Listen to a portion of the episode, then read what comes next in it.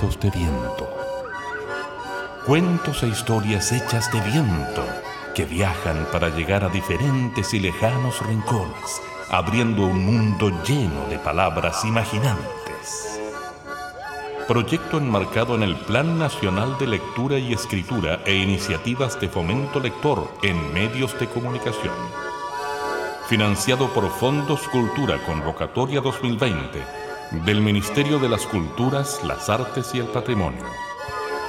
Conducción y producción, Sandra Aravena, María José Camos y Vivian Moya.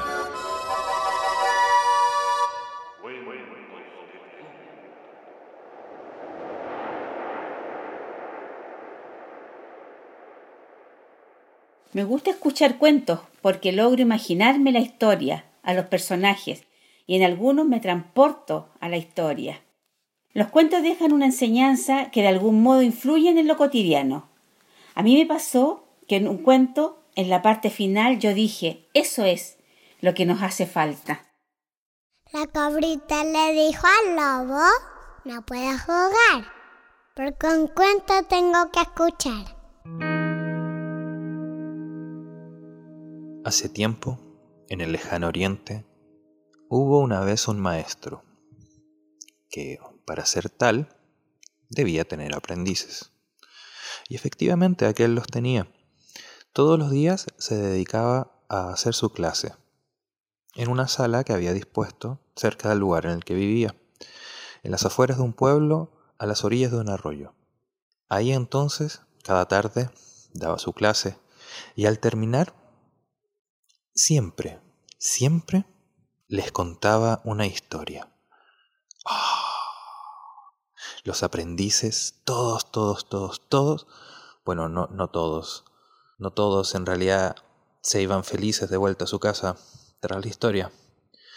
Pues uno de ellos, cada vez que el maestro contaba su cuento, esperaba ansioso que entonces él se detuviera a contarles la enseñanza detrás de aquella historia pero cada vez que el maestro contaba su cuento, simplemente se detenía ahí. Los aprendices a veces aplaudían, a veces quedaban en silencio, pero siempre se daba media vuelta y se iba por el lugar por el que había entrado. Eso llenaba, llenaba de rabia a aquel aprendiz, pues le parecía que era lo más injusto del mundo, como se le ocurría al maestro cada vez contarnos tan buena historia sin contarnos su enseñanza hasta que sucedió finalmente que un día, o más bien una tarde, no lo pudo soportar.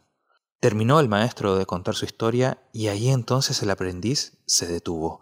Mientras todos los demás se fueron y el maestro se dio media vuelta y se fue por el lugar por el que había entrado, él se puso de pie y lo siguió. Y entró entonces a la casa del maestro y lo encontró en la cocina, pelando y limpiando verduras y frutas.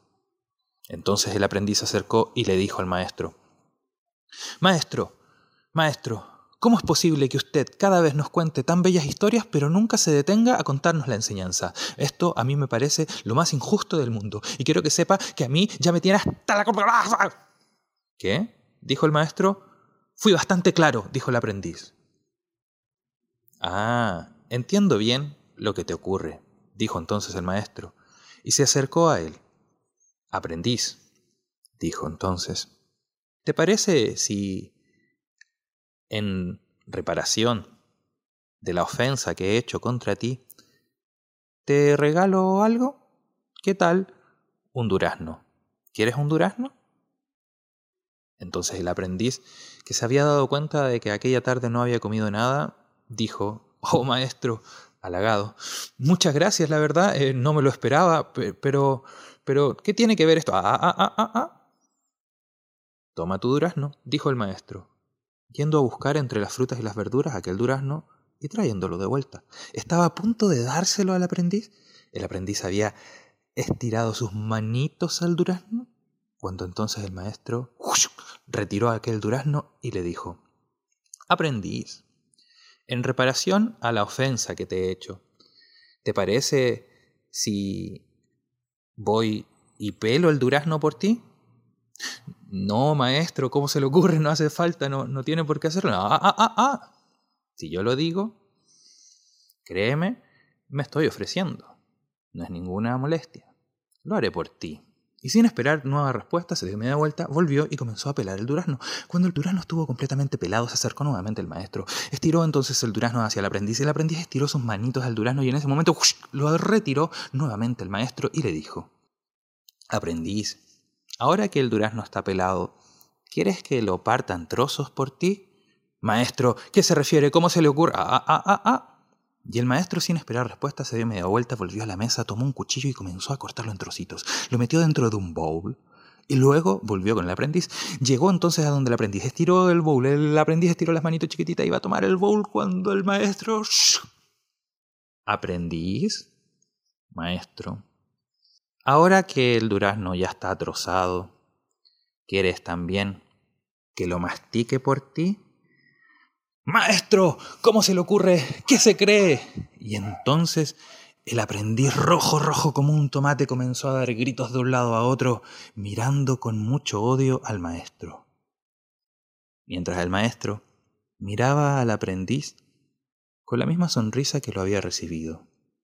Y entonces le dijo, Pues ya ves, querido aprendiz, si yo te diese la enseñanza de mis historias, sería como darte de comer una fruta ya masticada. Y diciendo eso tranquilamente, el maestro se dio media vuelta, volvió ahí donde tenía las verduras y las frutas y siguió lavándolas en medio de su cocina. El aprendiz se quedó en silencio. Después de unos momentos, se dio media vuelta y se retiró, con una sonrisa en el rostro. Comenzamos este programa número 8 con un amigo, con un compañero, con un cuentero que está dedicando sus días al contar historias y a la formación de nuevos cuenteros y cuenteras en Chile. Estamos hablando de Omar Saldivia. Este cuentero alto, con una melena al viento, con ojos curiosos y que camina como siempre dejando una huella hermosa. Agradecemos a Omar eh, la historia que nos acaba de regalar, El aprendiz. Y hoy nos encontramos en este programa número 8 con María José Camus, mandándole un cariñoso abrazo a Vivian Moya para que recupere también sus cuerditas vocales y su voz. Estamos con María José para conversar de un tema que nos convoca en lo más profundo. ¿Los cuentos pueden ser algún tipo de medicina? ¿Pueden curarnos? ¿Pueden ayudarnos a sanar las historias? ¿Qué piensas tú de esto, José? Bueno, hemos, hemos hablado un poquito de esto en los otros programas. Los cuentos creo yo que son indispensables para los humanos en nuestra búsqueda, en, nuestro encuentro de, sentido. Y son sanadores porque permiten sentir emociones y tramitarlas de algún modo, elaborarlas, identificarnos. De hecho, hay, hay, hay autores que hablan incluso de los cuentos como medicina, así tal cual. Hay un austriaco estadounidense, Bruno Bettelheim, un psicólogo que hizo un libro muy bello que analizó todos los cuentos de hadas, por ejemplo, o algunos de ellos, justamente para mirar este, este sentido como liberador y medicinal que tienen y que pueden tener los cuentos. Eh, decía que los cuentos de hadas nos ayudaban a, mirar, a sentir personajes que pasaban por situaciones muy difíciles, incluso crueles, las madrastras, las brujas, eh, el sentirse solo en un bosque, eh, los lobos, un montón de situaciones crueles, bueno, como, como la vida, ¿no? Y que siempre después de mucho, mucho, mucho esfuerzo eh, viene el final reparador. Cuando sucede esto, cuando tenemos la posibilidad de identificarnos con eso y, de entender como que después de un caminito largo y a veces doloroso viene, viene un momento ahí como, como reparador, claro que uno pudiese hablar de sanación, ¿no? de, medicina, sobre todo cuando, cuando uno se va encontrando en los cuentos con cosas que, que a uno lo tocan por aquí, por allá, con cosas que a uno, que a uno le suceden y le pasan o le aprietan o le duelen o, lo hacen sentir feliz en algún momento. Así que claro, la función de los cuentos es justamente ayudar a encontrar sentido a esa exigencia que, es un desafío que tenemos todos como seres humanos. Los niños, las niñas, los grandes, los más antiguos. Y cuando la literatura es rica en eso, en situaciones, uno, uno se puede sentir tocado de distintas maneras, dependiendo de lo que esté pasando por uno. Así que yo creo que sí, de todas maneras.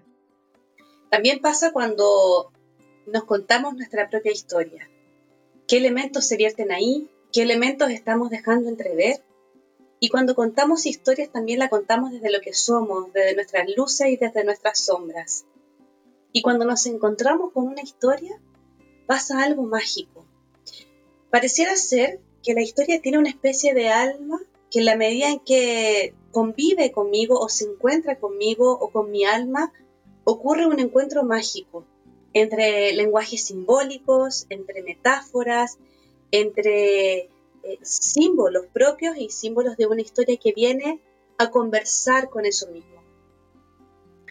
Eh, hace algunos años, una, una mujer que conocí fortuitamente en el camino me regaló un libro que se llama Cuentos que curan, que es una recopilación de historias que hizo un grupo de de narradores y de psicólogos que hablaban precisamente sobre esto.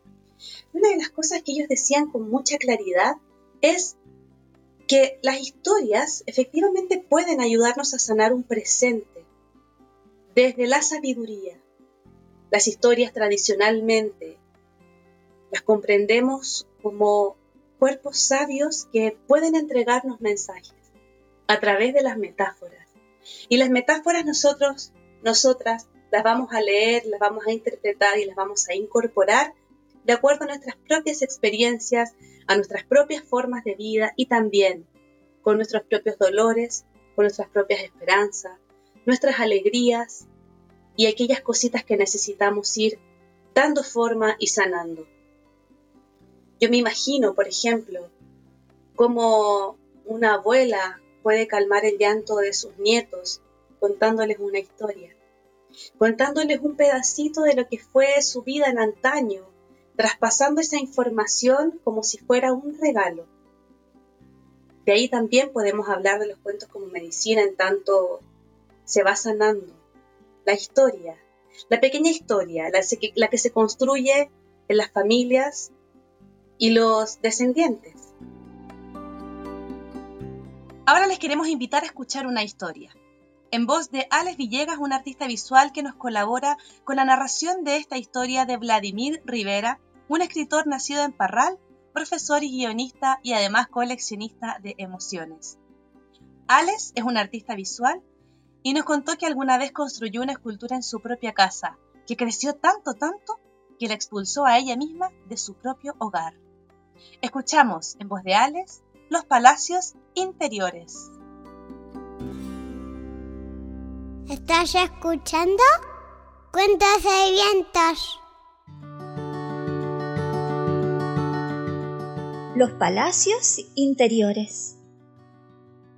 Cuando paseo por la ciudad voy siempre en silencio. Mi papá me lleva de la mano para no caerme. El ruido me molesta. Es como tener una abeja gigante dentro de mi cabeza.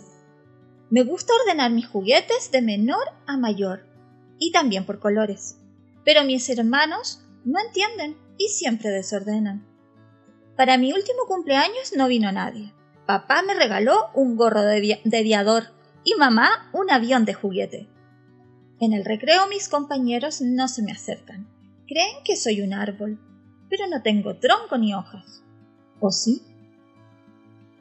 No me gusta hablar con gente extraña. Son gigantes que hablan en un idioma que no conozco. Un día los doctores le dijeron a mi papá que nunca sería como los demás niños. Entonces, mi papá me miró fijamente a los ojos y dijo, es que Teo vive en un palacio en su interior. Me tomó entre sus brazos y nunca más tuve miedo. En mi palacio interior puedo correr sin caerme, puedo escalar por un edificio enorme y bajar como si fuera un tren de metal. Con mi mamá un día nos fuimos a vivir a una estrella polar. Los osos pueden ser unos señores muy educados. Aquí podemos armar un palacio con cajas de fósforos o cantar una canción frente a un público maravilloso. Hades extrañas vienen a mi cumpleaños. Hadas y duendes nos invitan a la fiesta de la primavera. Y en el furgón del colegio todos somos amigos. Aquí no me siento solo. En mi palacio interior el ruido no me molesta. Hay autos de colores y un gato gigante me dice ¡Wow! En mi palacio interior nada me puede ocurrir. En mi palacio interior mi papá es un ángel naranjo y me sonríe. Yo también le sonrío. Y nos quedamos mirando el futuro desde mi palacio interior.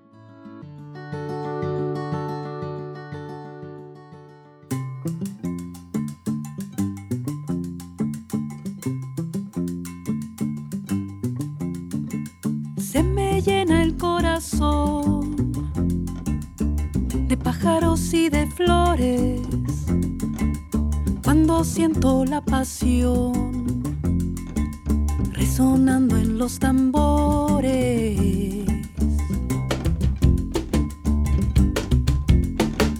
Cada golpe una razón, un latido, un sentimiento, un recuerdo, una emoción, repartiéndose en el viento.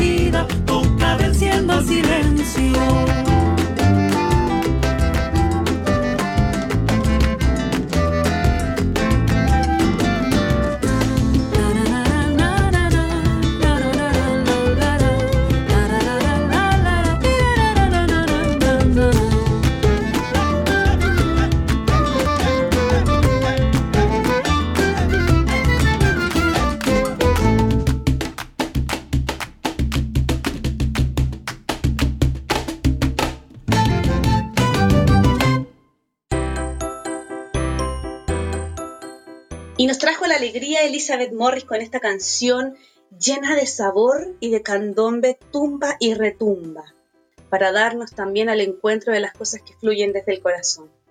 José, estamos conversando sobre el poder medicinal de los cuentos. ¿Qué pasa allí? Oye, qué bellos cuentos hemos tenido hoy, como, como cuentos medicina, como hablábamos. Eh, estaba pensando como, como en esta posibilidad de, que tienen los cuentos de hablar incluso de cosas que cuestan hablar. Eh, de cómo a veces los cuentos nos ayudan a poder hablar del miedo, por ejemplo, de esas sensaciones que están más guardaditas, eh, cómo a veces después de la lectura de un cuento compartido incluso eh, podemos hablar acerca de lo que más nos preocupa o nos cuesta. Escuché por ahí una frase que siempre me quedó grabada, em, que a veces el silencio tiene el poder como de ocultar, que no se vea, pero no de hacer desaparecer. Entonces, tan bonito lo que ocurre con los cuentos a veces que, nos permiten estas conversas. Y, por otro lado, claro, ¿cómo, ¿cómo no va a ser buenísimo, por ejemplo, saber que, que uno se puede salvar por un cuento, como transmitir esperanza a través de la voz, saber que existe la posibilidad, por ejemplo, que un gigante o un monstruo enorme, es posible que alguien muy pequeñito de la pelea y salga victorioso. ¿Cómo no va a ser sanador eso? A mí hay cuentos que me han ayudado un montón eh, a, reparar algunas cositas. Me imagino que cada uno ha, tenido esa posibilidad de encuentro y si no hay que salir a buscarla con la oreja. Es hermoso cuando sucede aquello. Yo recuerdo una de las historias que más me ha en el mundo eh, y que me acompaña hace exactamente 21 años, que es una de las primeras historias que conté, y que hasta el día de hoy sigue entregándome nuevos mensajes, nuevos códigos, nuevas esperanzas y nuevos caminos para seguir recorriendo. Esto quiere decir que algunas veces las historias no sanan en el tiempo presente, sino que requieren de un tiempecito más conviviendo dentro de nosotras y nosotros para que ese mensaje cuaje en el momento en que tiene que cuajar. Sandra, ¿y cuál era ese cuento? Ajá, el pájaro libre. Ah, para buscarlo después. Esa historia es El pájaro libre, que es una historia que tiene eh, dos raíces. Una es de la tradición Sioux y una es de la tradición china. Y la versión que yo cuento es una mezcla de ambas. A ver si algún día me animo y se las regalo en este programa también. Y ahí les digo, esta es la historia que me ha cambiado la vida tantas veces. Y con esto les quiero presentar el último cuento de este programa. A él ya lo conocemos, es un cuentero del mundo y probablemente de la galaxia y probablemente del universo. Es un cuentero de aquellos que nos viene a dejar mucha poesía y que nos viene a dejar el corazón puesto en cada una de sus historias. Él es Aldo Méndez, un cuentero de 25 años de oficio, viajero por antonomasia y de destinos e incertidumbres como luciérnagas. Vamos a escuchar La cucaracha Martina en voz de Aldo Méndez. Había una vez un colorín colorado. Abre tu corazón, con cuento quiere entrar. Había una vez una cucaracha guapa, guapa, guapísima. Limpia, limpia, limpísima. Mona, mona, monísima. La cucaracha en cuestión se llamaba Martina y se pasaba el día barriendo, fregando, limpiando, coloca arriba, coloca abajo, coloca aquí, coloca allá. Un día, la cucarachita Martina se puso a barrer el jardín de su casa. Vio algo que brillaba a lo lejos, se acercó y era una moneda. La cucarachita pensó, soy rica, que me compro, que me compro, que me compro. Ya sé, me compraré un perfume.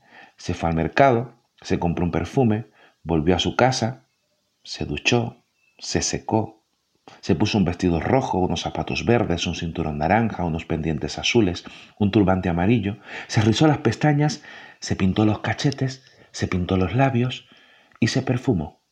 Y guapa, guapa, guapísima, limpia, limpia, limpísima, mona, mona, monísima, perfumada, perfumadísima, maquillada, maquilladísima, se sentó en el portal y abanicándose estaba la cucarachita Martina cuando pasó un perro que le dijo, Cucarachita Martina, qué guapa estás. Como no soy bonita, te lo agradezco más. ¿Te quieres casar conmigo? ¿Qué haces de noche? Y el perro le dijo, ¡Oh, oh! ¡Ay, no! Que me asustarás. Y al rato pasó un gato. Cucarachita Martina, qué guapa estás. Como no soy bonita, te lo agradezco más. ¿Te quieres casar conmigo? ¿Qué haces de noche? Y el gato le dijo, miau. Ay, no, no, no, que me asustarás.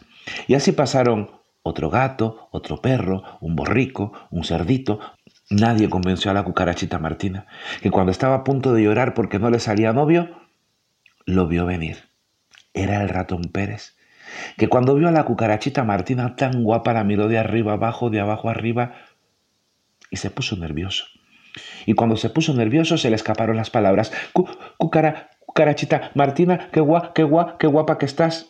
Como no soy bonita, te lo agradezco más. ¿Te, te, te, te quieres casar conmigo? ¿Qué haces de noche? Y el ratoncito le dijo, dormir y, callar, callar y, y soñar. Qué bonito, dijo la cucarachita, se levantó de su sillón, tomó al ratón por una de sus patas, lo inclinó y le dio un beso. Una semana más tarde, se casaron y se fueron a vivir a la casa de la cucarachita Martina, que un buen día se puso a preparar la comida preferida de su maridito, sopa de cebolla.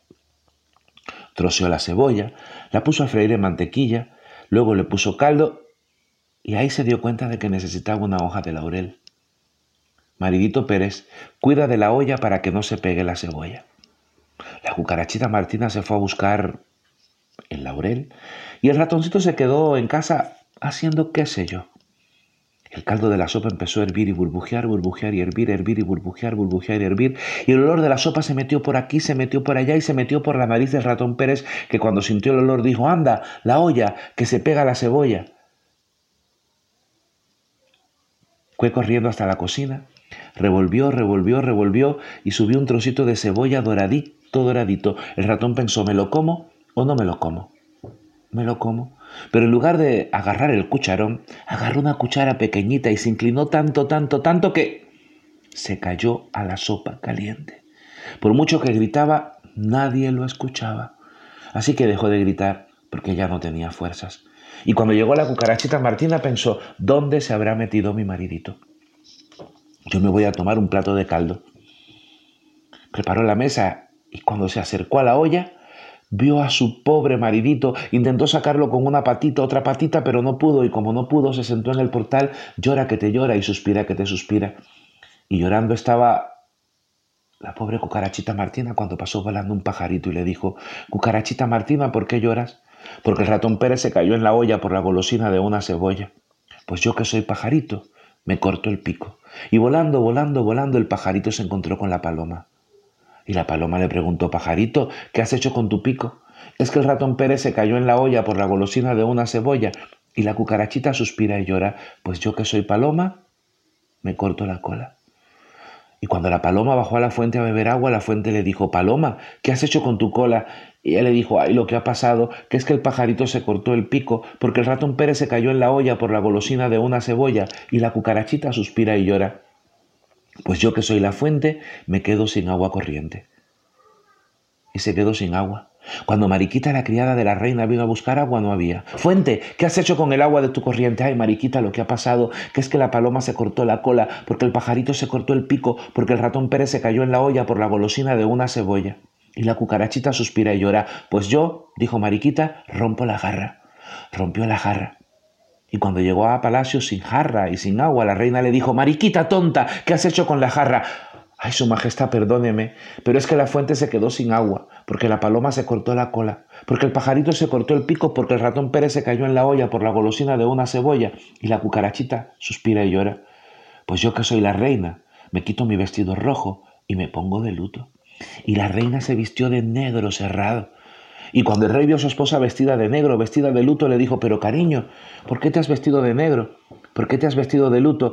Y ella le dijo, porque Mariquita rompió la jarra, porque la fuente se quedó sin agua, porque la paloma se cortó la cola, porque el pajarito se cortó el pico, porque el ratón Pérez se cayó en la olla por la golosina de una cebolla, y la cucarachita suspira y llora. Pues yo que soy el rey, me quito la corona y echo a correr. Y el rey corrió, corrió, corrió hasta casa del médico de palacio, agarró al médico por una mano y se fueron corriendo juntos el rey, el médico, la reina, Mariquita. Detrás iban volando la paloma y el pajarito, llegaron y entre todos salvaron al ratón. Lo limpiaron, lo curaron, lo vendaron. El médico le recetó cuatro caramelos de chocolate, un huevo frito, un helado de fresa. El ratoncito se tomó todo aquello y ¡ah! Soltó un trocito de cebolla que tenía metido en la nariz y con el esfuerzo del estornudo se le fue un pedete. Fue por el pedete que la cucarachita Martina supo que su marido estaba vivo. Le dio un beso suave en el cachete, se fue corriendo a la cocina, agarró una cacerola, preparó un pegamento mágico que se llama engrudo, y con el engrudo le pegó el pico al pajarito, la cola a la paloma, la jarra mariquita. La reina se puso un vestido rojo con flores amarillas y violetas. El rey se puso la corona. El médico fue a ver otro paciente y la vieja fuente volvió a tener agua corriente. Y este cuento entró por un caminito plateado y salió por otro dorado. Colorín colorado. Este cuento se ha acabado.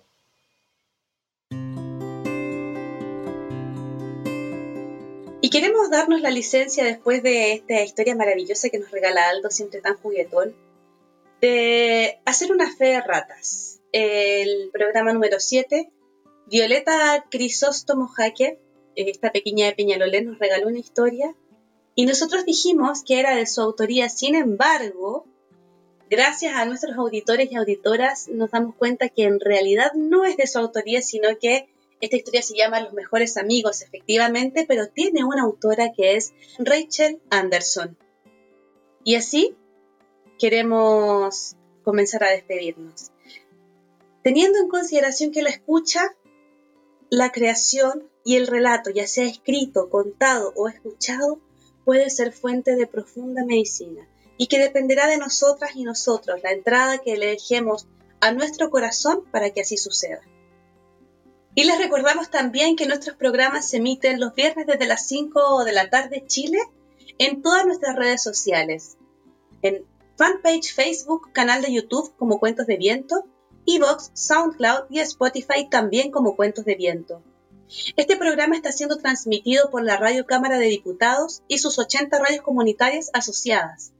Nos encuentran por www.radiocámara.cl. Mándenos por favor sus colaboraciones, sus historias, sus cuentos, sus leyendas, sucedidos, chistes, recetas, recomendaciones a cuentosdeviento.com o incluso mándenos sus comentarios, sus críticas, sus declaraciones, porque felices las vamos a recibir y contestar con mucho cariño. Agradecemos a cada una de sus orejitas y corazones por dejar entrar estas historias y estas conversaciones. José, muchas gracias por esta conversación tan enriquecedora. Gracias por el amor siempre. Sí, esperamos vernos en nuestro próximo programa. Agradecer todas las cosas y comentarios que ya nos han ido llegando. Y nada, vayan, vayan en la búsqueda de sus cuentos medicina. Esperamos que cada uno de los que nos escuchan hoy día tenga los suyos y si no los tiene aún, los encuentre. Que así sea. Muchas gracias Nelson Golot en la técnica y edición de este programa.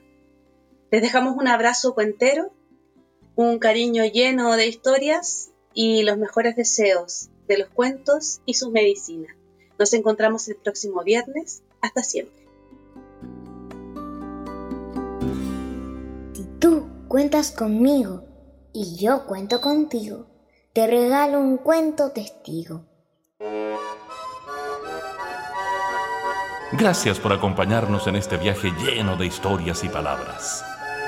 Esperamos que los cuentos de viento encuentren las rutas precisas para poder llegar a ti y así abrir un mundo lleno de palabras mágicas e imaginantes.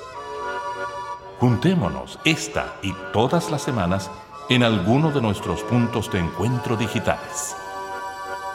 Cuentos de viento. Que cada historia se te quede adentro. Que cada historia te habite dentro.